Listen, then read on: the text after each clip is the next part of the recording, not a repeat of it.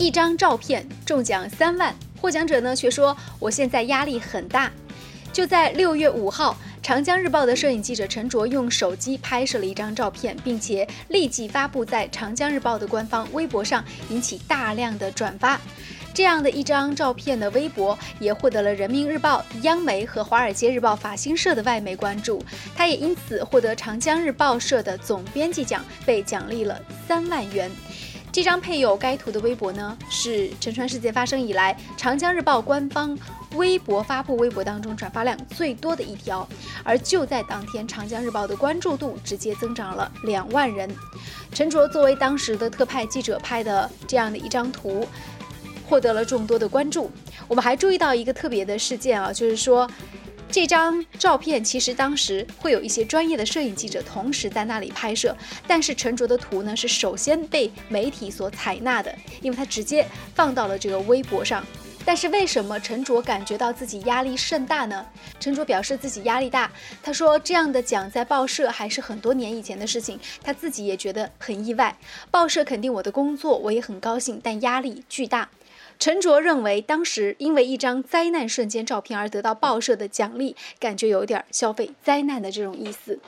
那陈卓到底应不应该获得这样一个三万元的奖励呢？其实，我们面对陈卓内心的这种思考，还有很多媒体上不同的一些观点。那此时此刻呢，我们也请魏小龙为大家梳理一下，就是你对这个事件，你你的观点是什么？我觉得呢，首先应该简单的从照片本身。来阐述一个事实：无论在哪一个时代啊，很大的一些历史事实里面呢，都会存在着一些经典的照片，把那个历史的时间定格成图片，然后千百年以后或者很长的一段历史以后啊，人们看到这个照片就能够感受到不同的时代，穿越时空的去理解当时发生的一些事情。在整个帆船的过程当中啊，中国的军民。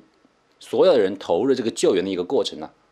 通过这张照片能够记载下来的话，我觉得这个照片本身的确是承载了很多东西。一队整齐列队的官兵正要进入到船舱里面，他们所面对的可能是一个非常让人觉得很苦涩的一个结果。所以说，这个照片里面呢，一个简单的画面，包含了很多人的关注点和很多。文字所描述不出来的感情和感觉，那么如果这个照片被这么多人就这个意义来讲的话呀，这张照片绝对是有着它存在的一个必要性的。它记载了一个历史上一个很关键的一个时点，并且将很多人很复杂的一种人类的一种感情啊，浓缩到了一张画面里面。他想说的和他没有说到，我们却能够感受到的东西啊，真的是太多了。人们不要过多的去纠结于这个三万块钱的奖励，因为这只说只不过是单位内部的一个奖励，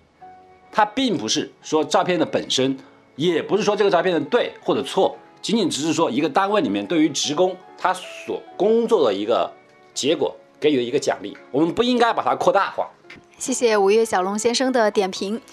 实际上，记者因为一篇优秀的报道或图片获得所在单位数千元的奖励，并非罕见。而中奖三万元，其实在我们媒体业界确实很少见。传统媒体人才大量流失的情况之下，报社用中奖奖励记者的方式，还是值得肯定的。至少，它会让很多对于前路感觉到有一些迷茫的媒体人，又一次看到这个职业的尊严和这个职业的价值。好，感谢您关注收听了这一期的无理开讲，再见。